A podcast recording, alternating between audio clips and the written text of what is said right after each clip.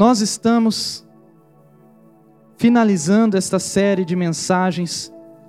Por isso, eu quero aqui nessa noite entregar a cada um de nós uma palavra, uma palavra de Deus. E eu preciso que você coopere com este momento, porque nós sabemos que neste momento, no momento da palavra de Deus, precisa ter alguém anunciando, falando, mas precisa ter alguém também com os ouvidos bem abertos e com o coração voltado para Deus, para que nós possamos então entender de forma bem clara aquilo que Deus ele quer falar aos nossos corações. Vocês sabem esta série, todo o percorrer dessa série, eu tenho dito que Deus ele deu essas mensagens para o meu coração durante uma madrugada. Eu não conseguia dormir enquanto eu não é, escrevesse aquela mensagem. Então nasceu essa série de mensagens que foi algo do coração de Deus para o meu coração, mas que eu entendi também que eu deveria entregar aquilo que Deus falou no meu coração para o coração da nossa juventude.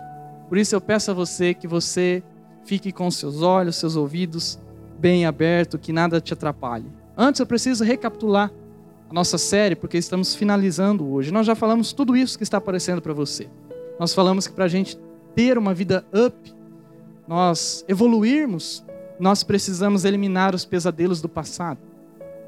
Coisas da sua vida, lá do seu passado, pecados, erros, às vezes traumas, às vezes tragédias, que você viveu, talvez coisas que fizeram contra você e que você ainda não tratou isso, está escondido em algum lugar, ou coisas que você fez, você precisa tratar. Você precisa eliminar os pesadelos do seu passado, porque senão eles vão percorrer com você a vida. E toda vez que você deitar na cama e você colocar a sua cabeça na sua cama, hora ou outra aquilo vai te perseguir. Hora ou outra aquilo vai ficar lá na tua mente. Você precisa eliminar os pesadelos do passado. Nós falamos sobre ser a solução e não o problema, porque este mundo está cheio de problemas. E tem muitas pessoas que gostam de arrumar problema, mas poucas pessoas que gostam de encontrar a solução. E nós fomos desafiados a sermos solução na vida da igreja, na vida da juventude, na vida da nossa cidade, lá no teu trabalho ou na tua família, ser a solução e não o problema. Porque quando nós somos a solução, nós acabamos abençoando muitas, muitas vidas. Às vezes, poucas pessoas são a solução, mas já são suficientes para abençoar milhares de pessoas. Por exemplo, Thomas Edison, o homem que criou a lâmpada elétrica. Um homem com uma solução, mas que abençoou tantas e tantas vidas. O pioneiro, Santos Dumont, criando o avião. Um homem uma solução, mas que está abençoando tantas e tantas vidas. Nós precisamos encontrar solução ao invés de problemas, ficar não encontrando somente a crítica a fazer, mas a solução que nós devemos colocar diante daquilo que nós estamos vendo como problema. Nós falamos sobre escolher Jesus como nosso líder, porque nessa vida alguém vai nos liderar. Alguém vai nos liderar. Talvez é a cultura familiar sua vai liderar você. Talvez é um livro que você leu lá na tua juventude, na tua adolescência, e aquilo está guiando você.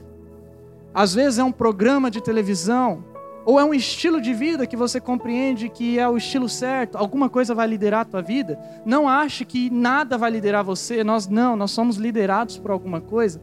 E é por isso que nós precisamos olhar para Jesus não somente como um símbolo, como um signo, como um instrumento, mas olhar para Jesus como uma referência e um líder, alguém que pode nos dizer o caminho que nós devemos andar e nós seguimos esse líder. Nós falamos sobre deixar Deus nos sacudir. A vida muitas vezes vai trazer tragédias, mortes, vai bagunçar nossa vida financeira, nossos planos muitas vezes não serão bem-sucedidos. E aí Deus vai sacudir você, vai mexer na sua estrutura, vai tirar a tua base, aquilo que você achava que era bom não vai ser tão bom, aquilo que você achava que era o teu firmamento não será tanto o teu firmamento. Deus mexe com você. Nós precisamos permitir isso. Porque Deus só mexe com a gente para nos levar a um lugar melhor, para mudar algo dentro do nosso coração. Nós falamos sobre aceitar as consequências numa outra mensagem, porque nessa vida tudo tem consequência. Nós podemos até escolher na nossa juventude algo, achando que não vai ter um problema, mas lá no futuro a consequência vem. Hora ou outra a conta chega e nós precisamos aceitar as consequências dos nossos erros e das nossas escolhas e dos nossos acertos. Tudo há uma consequência. As más consequências nós precisamos permitir que Deus trate a nossa vida e não ser uma pessoa que não vai permitir Deus tratar. E as consequências boas nós temos que perpetuar com aquela nossa escolha para que Deus ele continue agindo. Nós falamos sobre expandir a nossa visão na última mensagem. Nós não podemos achar que o que Deus tem para a gente é só uma coisinha pequenininha, é só um negocinho. Não, Deus tem muito mais para nós. A diferença de nós vivermos isso ou não vivermos é nós expandirmos a nossa visão sobre o que Deus tem para nós. É nós olharmos além, é nós fazermos mais, é nós colocarmos mais a nossa cara a tapa, é nós termos mais coragem, é nós entendermos que Deus tem algo grandioso para a nossa vida e agirmos como tal. E hoje eu quero falar sobre fazer o melhor, por isso eu preciso dizer: faça o seu melhor. Faça o seu melhor em tudo, em tudo que você fizer. Se você for estudar, faça o teu melhor. Se você for fazer uma prova, faça o teu melhor. Se você vai trabalhar, faça o teu melhor no teu trabalho. Se você vai dar uma palavra de Deus para alguém, faça o teu melhor. Se você vai cantar, faça o teu melhor. Se você vai tocar, faça o teu melhor. Se você vai servir, faça o teu melhor. Se você vai se casar, Faça o teu melhor para sua esposa, para o seu marido. Se você está com a sua família, então faça o seu melhor com a sua família. Faça o seu melhor em tudo que você fizer. Eu me lembro que quando eu trabalhava no açougue, eu trabalhava desde criança, eu trabalhei em açougue porque minha família toda trabalhava com açougue, meu avô, meu pai, todos os meus tios, meu avô tinha frigorífico. Então, nossa família teve essa cultura de mexer sempre com com açougue, com açougue. Desde criança, eu me lembro, desde criancinha, eu já estava na beira do açougue com faca. Faca maior do que eu, e eu estava lá na beira do açougue. E eu lembro que eu ficava cortando as glândulas do rabinho do franguinho. Tirava aquelas glândulas ali, que tem duas glândulas atrás, no rabinho do franguinho. Agora vocês vão pesquisar sobre isso, né? Quando vocês pegarem o franguinho, vocês vão ver que o franguinho está com o rabinho cortado, porque tem duas glândulas ali. E eu ficava tirando. E depois fui crescendo, fui fazendo mais coisas. Eu era um adolescente e eu trabalhava no açougue e eu fazia o meu melhor. Eu era um adolescente e eu já cuidava de uma churrasqueira enorme, enorme mesmo, com muitas carnes. E eu cuidava do departamento lá de assados com 14 anos de idade. Eu fazia o meu melhor. Deus ele também faz o melhor em tudo que ele faz. Deus deu o seu melhor, o Filho Jesus. Deus deu o melhor para mim, Deus deu o melhor para você. Deus, Ele deu Jesus Cristo que era o seu melhor. O melhor de Deus era o Filho dele, porque o Filho dele era a imagem dele, era a semelhança dele, era o unigênito dele. Não só o primeiro, mas o único filho. Era perfeito, era Deus, e diz a Bíblia que Deus deu o seu melhor. Deus deu Jesus para mim. Deus deu Jesus para você. Deus é bom em tudo. Deus é excelente em tudo o que faz. Deus é bom. Deus é bom e Ele é excelente em tudo o que faz. Deixa eu te dar exemplos. Primeiro, a excelência de Deus ela é vista na criação.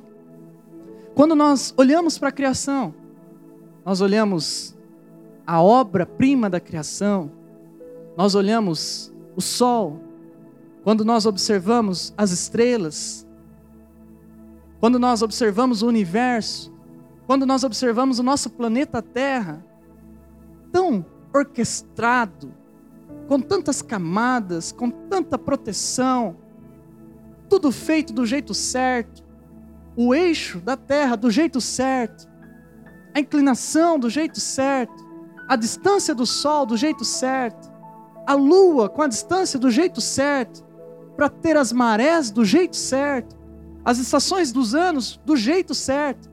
Deus fez tudo perfeito. Isso olhando para fora de nós. Quando nós olhamos para dentro de nós, nós somos um universo lindo, maravilhoso, uma máquina que o homem jamais conseguirá inventar como nós.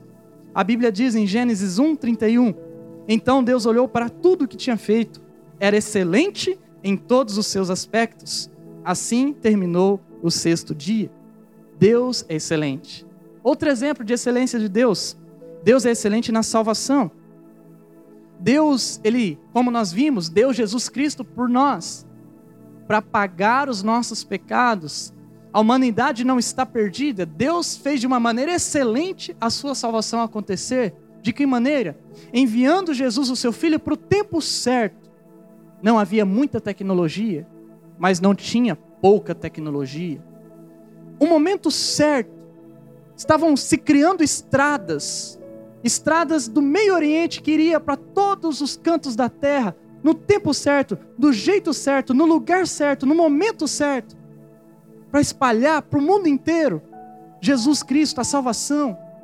Jesus foi excelente em tudo o que fez, quando enviou o seu Filho, uma grande salvação para as nossas vidas tão grande que se passaram dois mil anos e nós ainda a conhecemos.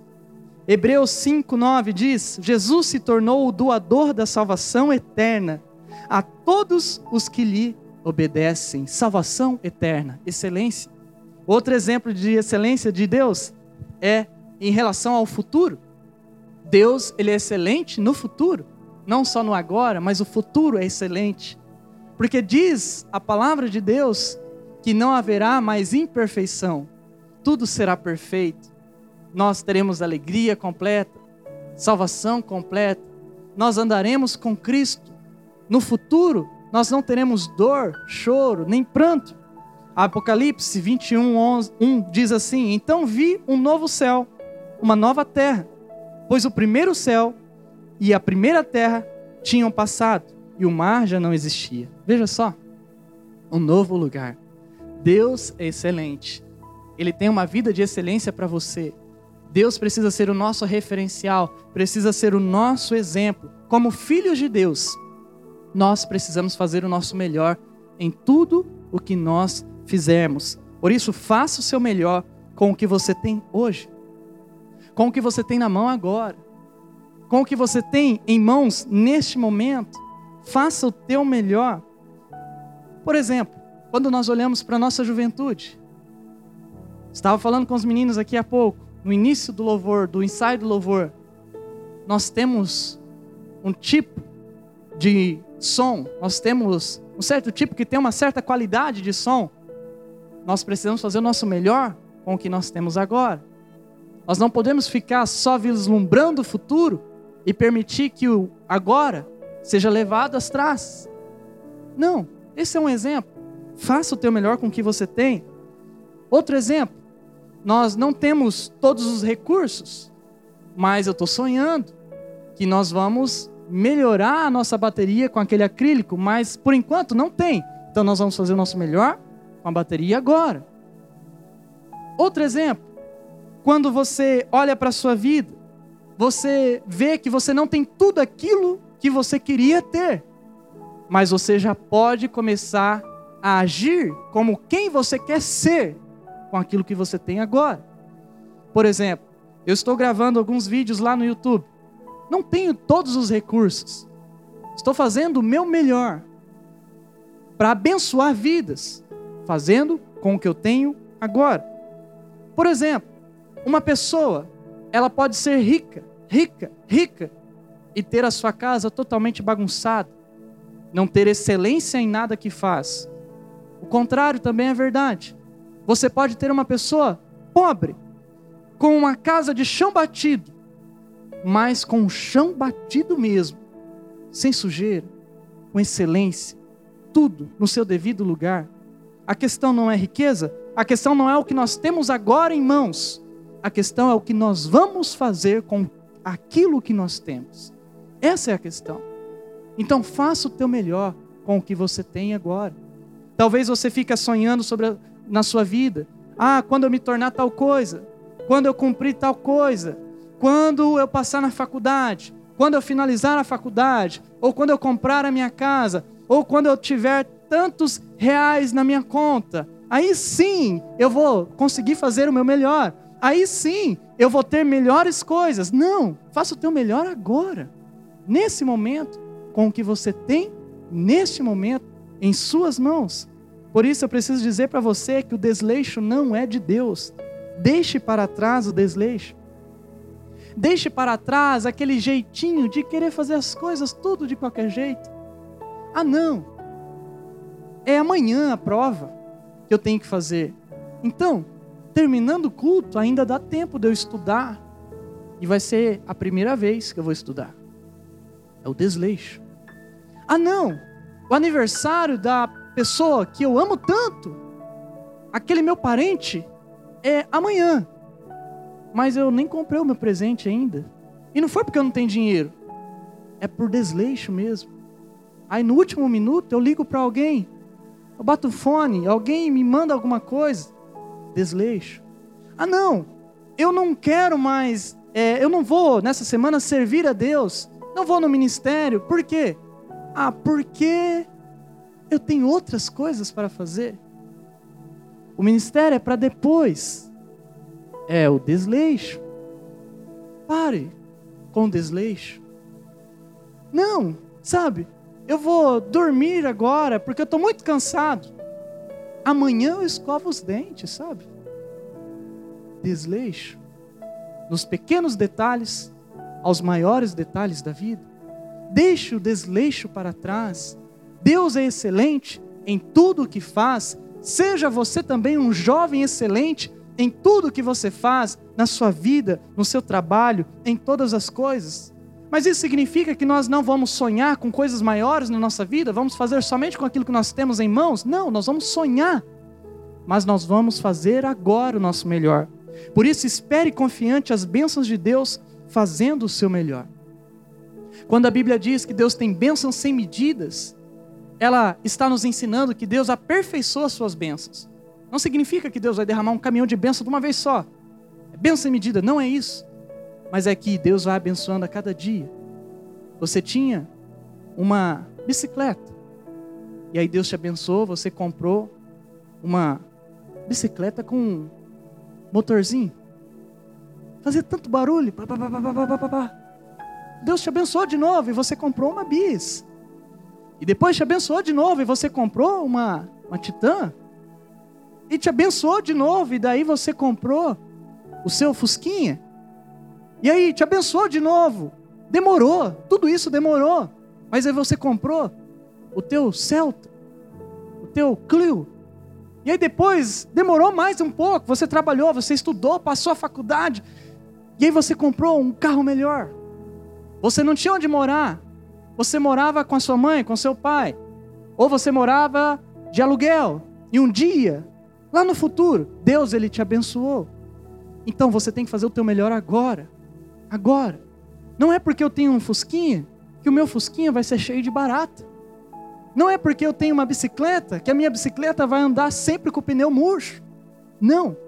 Eu vou esperar confiante as bênçãos de Deus, fazendo o meu melhor agora. Isso faz sentido para você? A Bíblia nos ensina a fazermos o nosso melhor. Faça o teu melhor na área que você está plantado. Faça o teu melhor sempre. E a Bíblia nos incentiva a isso. Eu quero ler um texto com vocês que diz exatamente isso. 1 Samuel 1, 23. Diz assim, a partir do verso 20. Diz: Assim, Ana engravidou e no devido tempo deu à luz um filho. E deu-lhe o nome de Samuel, dizendo: Eu o pedi ao Senhor. Verso 21. Quando no ano seguinte, Eucana, que é marido de Ana, subiu com toda a família para oferecer o sacrifício anual ao Senhor e para cumprir o seu voto, Ana não foi e disse ao seu marido: Depois que o menino for desmamado, eu o levarei e o apresentarei ao Senhor, e ele morará ali para sempre. Verso 23. Disse Eucana, seu marido: Mulher, faça o que lhe parecer melhor. Fique aqui até desmamá-lo, que o Senhor apenas confirme a palavra dele. Então ela ficou em casa e amamentou seu filho até que o desmamou. Verso 24. Depois de desmamá-lo, levou o menino ainda pequeno à casa do Senhor, em Siló, com um novilho de três anos de idade, uma roupa de farinha e uma vasilha de couro cheia de vinho. Eles sacrificaram o novilho e levaram o menino a Eli. Verso 26. E ela lhe disse: Meu senhor, juro por tua vida que eu sou a mulher que esteve aqui ao teu lado, orando ao Senhor. Era este o menino que eu pedia, e o Senhor concedeu-me o pedido. Por fim, por isso, agora eu o dedico ao Senhor por toda a sua vida. Será dedicado ao Senhor e ali adorou ao Senhor. Essa história ela nos ensina como fazer o nosso melhor com aquilo que nós temos em mãos. Eu queria mostrar para vocês como é que nós podemos fazer o nosso melhor diante desse texto. Por isso, em primeiro lugar, para fazer o seu melhor, lembre-se dos seus pedidos feitos a Deus. Quantas vezes você já pediu coisas para Deus? Deus, me ajuda nisso. Deus, me ajuda a passar no teste. Deus, me dá uma esposa, me dá um marido. Deus, me abençoa, me dá um, um namorado, uma namorada. Deus, olha, me ajuda, sabe? Me dá força para este momento. Nessa noite, eu quero que você se lembre quais foram os pedidos que você já fez para Deus e que Deus respondeu os seus pedidos. Para nós fazermos sempre o nosso melhor, nós temos que nos lembrar daquilo que Deus já realizou em nossa vida. Por exemplo, eu me lembro, eu estava neste banco, aqui não tinha faixas ainda, e eu tinha uma entrevista de batismo para fazer. E aí desceu uma moça, sentou ali, e estava aqui, os pastores, tinha, estava tendo culto, tinha acabado o culto. E aí eu fiz uma entrevista, peguei a foto. A hora que eu olhei a foto no celular da, do rostinho do ser humano, eu falei: que menina bonita. Podia ser minha esposa essa, essa aqui. E era a Alana. Eu não sabia que isso ia acontecer. E eu orei a Deus. Falei: Senhor, me dá uma esposa assim. Mas eu não estava pensando na Alana. Eu estava orando a Deus para Ele me dar uma esposa. E aconteceu. De fato foi a Alana. Eu pedi. Deus respondeu. Agora eu preciso fazer o meu melhor como marido. O que é que você já pediu para Deus? Deus já respondeu e você agora precisa fazer o seu melhor. Tem muitos jovens que pedem inteligência para Deus. Deus, me dá inteligência. Deus, me dá força. Deus, me deixa ser sábio, sábio. E aí, o que acontece? Deus dá inteligência. Deus dá poder aquisitivo. Deus começa a honrar. E aí, essa pessoa para de fazer o melhor para Deus, porque se esqueceu dos pedidos que havia feito a Deus. Quais são os seus pedidos que você fez a Deus? Eu me lembro na minha adolescência, a minha família era uma família conturbada, e eu pedia todos os dias, ajoelhado na cama, eu chorava para Deus libertar o meu padrasto, que era viciado em droga. Eu orava pela restituição da minha família. Passei muitos anos com muita perturbação dentro de casa. E hoje, ele é liberto. Minha família foi restaurada. Um pedido que eu fiz a Deus. E agora eu preciso fazer o meu melhor com a minha mãe, com o meu padrasto. Quais são os pedidos que você fez a Deus, que Deus te respondeu e agora você precisa fazer o seu melhor? Não se esquecer de Deus. Olha só o 1 Samuel 1,20, diz assim: Assim Ana engravidou e no devido tempo deu à luz um filho e deu-lhe o nome de Samuel, dizendo: Eu o pedi ao Senhor. Veja só esse texto. Eu não sei se você conhece a história, mas Ana, ela não podia ter filhos. Ela não tinha filhos. E ela era casada com Eucana, que era o marido dela. E aí, os dois sempre iam para a casa do Senhor, em Siló, na região de Efraim, que era da onde eles moravam. que era uma tribo de Israel.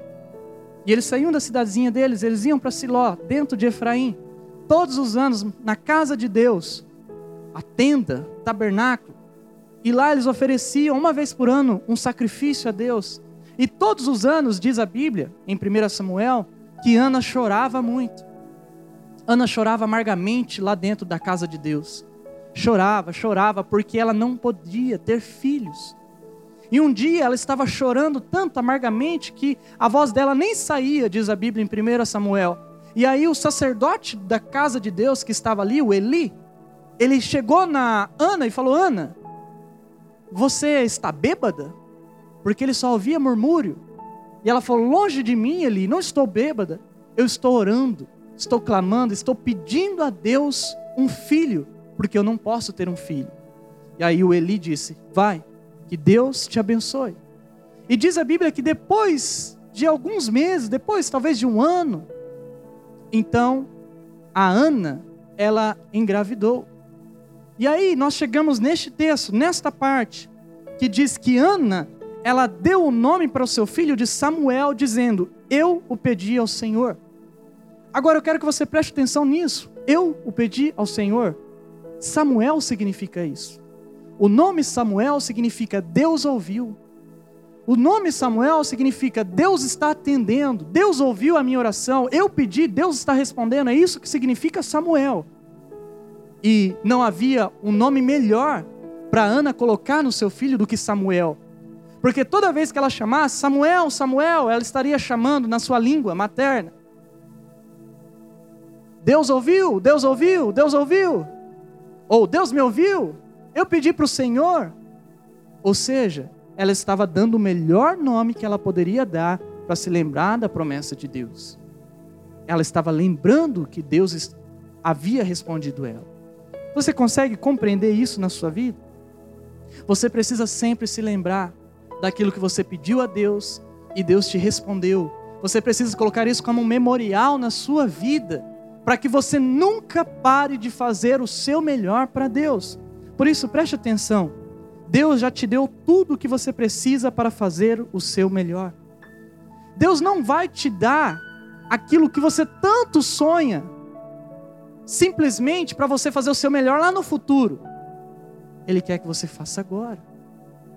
Porque se você não for fiel no mínimo, se você não fizer o seu melhor com o mínimo, você jamais fará com o muito. Você jamais será fiel no muito. É por isso que muitas vezes Deus não nos dá mais, porque nós não somos fiéis no pouco, não fazemos o melhor no pouco. Como é que Deus vai nos confiar algo maior se nós não fazemos o melhor com aquilo que nós temos? Por isso, olhe para a sua vida nessa noite e creia, você já tem tudo o que você precisa para fazer o teu melhor. Se você tem um celular Samsung, você precisa desse celular Samsung para você fazer o teu melhor. Se você tem um iPhone, é este iPhone, não é o próxima geração, é esse que você precisa para você fazer o teu melhor. Se você tem essa quantidade de dinheiro lá na tua conta, ou se está zerada, então é esse zero que você precisa agora para começar a fazer o teu melhor. Deus está te dando tudo o que você precisa para fazer o seu melhor e não vai te dar nada mais antes de você começar a fazer agora. Em segundo lugar, para fazer o seu melhor, lembre-se de suas promessas feitas a Deus. Além das coisas que você pediu, você recebeu, lembre das promessas. Quantas vezes nós prometemos algo para Deus e nós não cumprimos? Eu me lembro quando eu era criança, eu morava na rua Fortaleza, 503, lá em Astorga. E era uma casa que em volta tinha um corredor. E aqui atrás, a porta era aqui, aqui atrás tinha uma, uma tampa, onde era a fossa ali, e eu ia lá atrás, porque atrás não tinha muitas janelas, era meio escurinho, escondidinho, eu ficava lá, sentado na tampa, orando. Eu não sabia que era oração, hoje eu sei. Para mim era rezar. Eu estava rezando, ficava rezando. E eu tinha fé, mas não tinha conhecimento da Bíblia. Então, na minha fé, mas também na minha ignorância, eu pegava fitinhas. E, segundo o que me diziam, as fitinhas tinham poder Então eu amarrava as fitinhas no meu pulso, dava três nozinhos nas fitinhas, e eu dizia: Deus, me faz obedecer mais a minha mãe. Era esse o meu pedido. Deus, me torna um filho obediente. Era ignorância da minha parte sobre a fitinha, mas a fé era verdadeira. Depois eu fui compreendendo que eu não preciso daquilo, é só oração. Era uma promessa que eu estava fazendo para Deus. Hoje eu preciso honrar essa promessa, honrar minha mãe, honrar o meu pai, honrar a minha família. Quantas promessas você já fez para Deus? Um outro exemplo, o batismo é uma promessa feita a Deus. Quando nós aceitamos Jesus no nosso coração, nós descemos a água, nós saímos daquela água, nós estamos prometendo para Deus que nós vamos amá-lo e caminhar com Ele para sempre. Uma promessa. Uma promessa feita a Deus. Por exemplo, quando eu prometi aqui, bem aqui mesmo, olhando para os olhos da Alana, que eu seria fiel a ela, é uma promessa que eu devo cumprir. Quando você prometeu ser fiel a Deus, é uma promessa que você deve cumprir. E quando você entende que você fez promessas a Deus e que você precisa cumprir essas promessas a Deus, você começa a fazer o teu melhor. Por que, que eu vou fazer o meu pior com a minha esposa? Por que, que eu vou fazer o meu pior com a minha mãe? Se a promessa que eu fiz a Deus não é essa. Faça o teu melhor, se lembrando das promessas que você fez a Deus. Eu me lembro que eu fiz uma promessa a Deus quando eu estava sendo consagrado, há dois anos atrás apenas, estava sendo consagrado como para entrar no quadro de obreiro da igreja, lá em Londrina.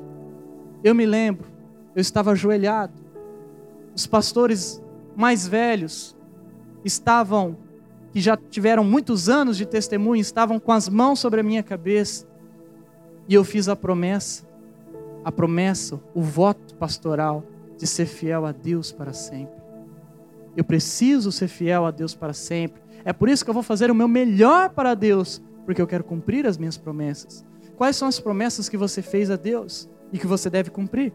O 1 Samuel 1:22 diz: Ana não foi e disse ao seu marido: Depois que o menino for desmamado, eu o levarei e o apresentarei ao Senhor e ele morará ali para sempre. Por que, que Ana fala isso aqui? Onde está ali? Bem destacado.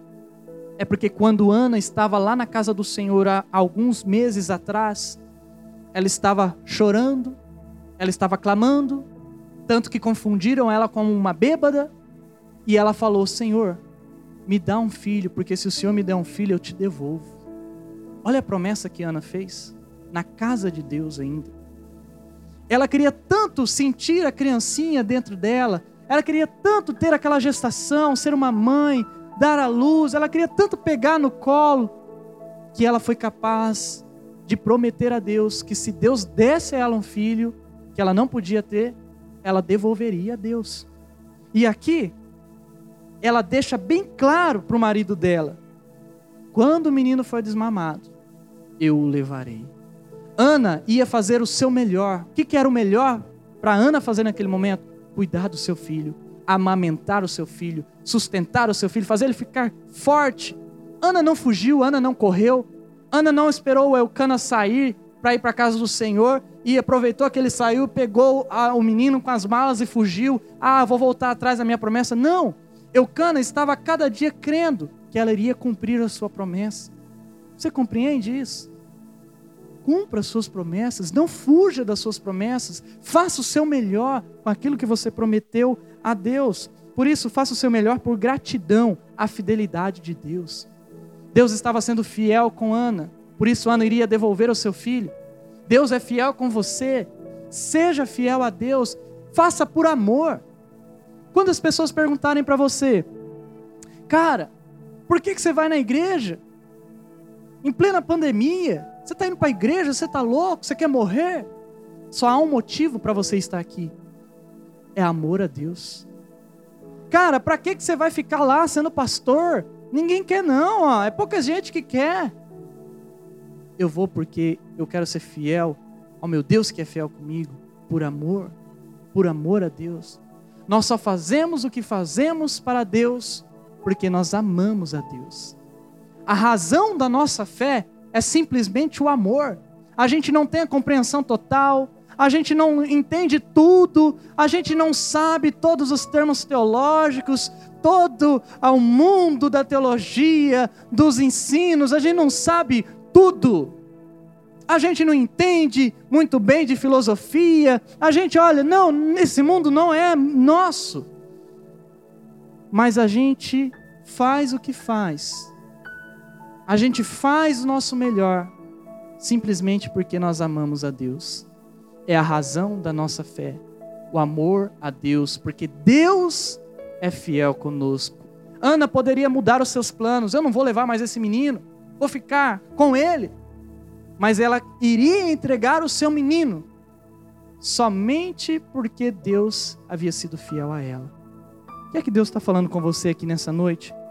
Em terceiro lugar, para fazer o seu melhor, permita que o tempo fortaleça o seu serviço a Deus.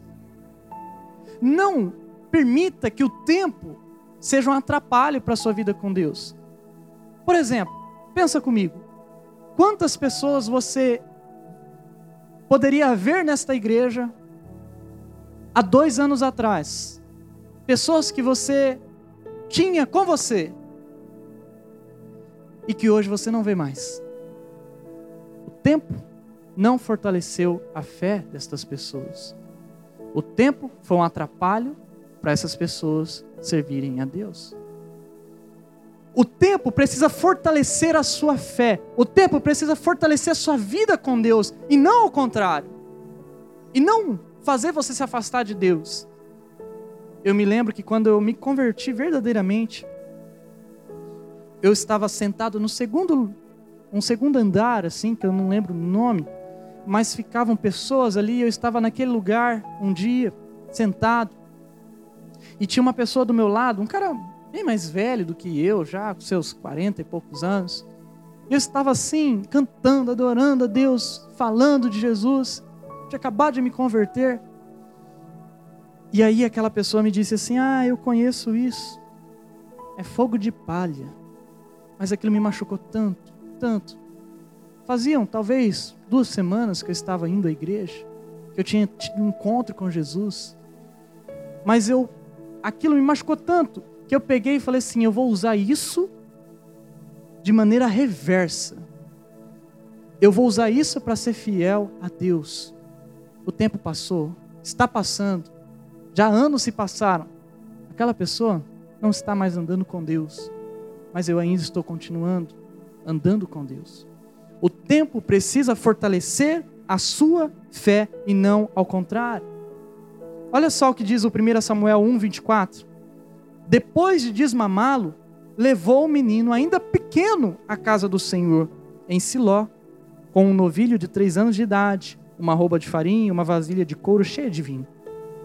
Olha que interessante isso. Preste bem atenção nessas palavras que estão ali aparecendo bem claramente para você.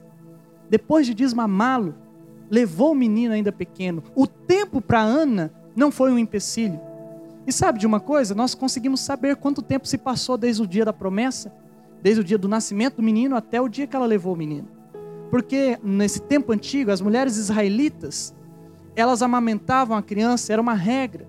Elas tinham que amamentar a criança durante três anos. Era três anos que amamentavam. Então, depois desses três anos, depois de amamentá-lo, depois de desmamá-lo, então ela levou o menino. Agora pensa comigo, passaram-se três anos desde a promessa que ela fez de devolver o menino a Deus. Passaram-se três anos que poderia vir pensamentos na cabeça dela: não faça isso, não faça isso, você é louca. Três anos que ela se apegou a esta criança, três anos que ela amamentou, três anos que ela cuidou, três anos que ela estava junto, no mesmo lugar, na mesma casa, três anos aquela criancinha do lado, aprendendo a falar. Três anos. E ela continuou com a sua promessa. Ou seja, o tempo para Ana fortaleceu somente a fé dela. Em vez do tempo falar assim, não, não, não faz isso, não faz isso, não faz isso, o tempo foi assim, faz isso, faz isso, faz isso, faz isso, faz isso. O que, que o tempo está fazendo na tua vida? Olhando, você olhando para a sua vida, no dia que você estava mais apaixonado por Jesus, e você olhando hoje, o que é que o tempo fez com você? Fortaleceu a tua fé ou apagou a tua fé. A nossa fé precisa permanecer viva. O tempo não pode apagar a nossa fé, não pode diminuir o nosso amor por Jesus. O tempo é uma oportunidade para a inspiração divina surgir. E eu quero que você grave isso na sua mente, no seu coração. A inspiração na Ana era entregue esse menino. O tempo não é um momento para você perder a tua fé, ah, já se passaram 10 anos que eu me converti, 20 anos, eu perdi minha fé. Não, o tempo é uma oportunidade, cada ano que passa, cada ano que entra, uma oportunidade de você ser inspirado por Deus e você fazer coisas novas para Deus, coisas que você ainda não fez. Inspiração divina. O que é que Deus vai soprar no teu coração? Ou o que é que Deus está soprando no seu coração? Como eu tenho dito aqui para vocês, essa mensagem mesmo surgiu de uma inspiração divina, eu estou colocando em prática, estou agindo esse sonho de ter essa, essa, esse acrílico, eu não sei se Deus vai fazer, mas é uma inspiração divina, eu estou indo atrás. Gente, oportunidade. O tempo é oportunidade para a gente ser inspirado por Deus. O que, que é que Deus está inspirando você? Você não precisa ser, uau, a melhor pessoa. Você não precisa ser, nossa, o cara, a mulher, nossa, o cara mais rico, a mulher mais rica ou a pessoa que mais escreveu livro, ou a pessoa que mais gravou CD, ou a pessoa que mais ganhou dinheiro, a pessoa que mais influenciou. Não, mas você pode influenciar. Mas você pode escrever um livro, mas você pode gravar um CD. Mas você pode, mas você pode, mas você pode. O que, que é que Deus está inspirando você? Faça o teu melhor. E por fim, para terminarmos, para fazer o seu melhor, dedique-se a Deus, custe o que custar custe o que custar. Quando eu me converti, eu tive uma luta muito grande. Uma luta que eu vejo hoje acontecendo na vida de muitas pessoas. Algumas, elas permanecem, outras não querem. Não querem fazer aquilo que Deus está mandando. A minha luta pessoal foi dentro da minha família, dentro da minha casa. Minha família não queria que eu me tornasse protestante, crente, evangélico. O que, é isso? Não queria de jeito nenhum. Brigaram comigo, me colocaram contra a parede. Falaram que eu iria morrer se eu fizesse aquilo. Foi muito difícil, mas eu havia entendido que tinha que custar o que deveria custar. E se eles quisessem se virar contra mim, seria um preço. Eu resolvi servir a Jesus mesmo assim. Dedique-se a Deus, custe o que custar. O que é que vai custar para você se dedicar a Deus? Não sei como está a tua vida, mas talvez para você vai custar o tempo. Ah, pastor, é que esse momento, sabe, de servir a Deus é o tempo que eu tenho para tal, para tal, para tal coisa. Talvez vai custar o teu tempo. Pastor, é que para mim, para eu me dedicar a Deus, eu vou ter que abandonar esse pecado e aquele pecado. Já faz ó, cinco anos e meio que eu faço esse pecado vai custar. Ah, pastor, para eu fazer isso que Deus está mandando, ou que eu, eu sei que é real, vai me custar até dinheiro. Custe o que custar, se dedique a Deus. O 1 Samuel 1, 28 diz: Por isso agora, a Ana dizendo: Eu o dedico ao Senhor. Por toda a sua vida será dedicada ao Senhor. E ali adorou o Senhor. Custava para Ana não ter mais o seu filho para sempre ao seu lado. Porém, teria muitos outros benefícios. O menino que ela estava entregando, com três anos, para ser criado dentro da casa de Deus com o Eli, o sacerdote, seria o próximo sacerdote, o sacerdote Samuel, queria ungir o maior rei que já existiu na Bíblia, o rei Davi havia consequências positivas. Quando você escolhe Jesus, quando você se dedica a Jesus, custe o que custar, os resultados virão. Você abençoará muitas e muitas e muitas vidas. Por isso acredita, acredita, Deus tem mais para sua vida. Tudo o que fizermos, devemos fazer para o Senhor. O que é que você está fazendo na sua vida hoje? Talvez você está estudando. Talvez você está trabalhando. Não sei o que é que você está fazendo. Tudo o que você estiver fazendo, faça como se você estivesse fazendo para o Senhor. E se você fizer para o Senhor, Deus vai te honrar, Deus vai fazer você crescer, Deus vai fazer você prosperar. Faça o teu melhor, faça o teu melhor. Faça como se fosse a última vez. Faça sabendo que você vai abençoar muitas vidas. Mas, pastor, você não sabe que, que, quem que eu sou. Eu não sou é ninguém. As coisas que eu vou fazer melhor são coisas pequenininhas. Faça o teu melhor com essas coisas pequenininhas. Faça o teu melhor. Deus vai honrar você.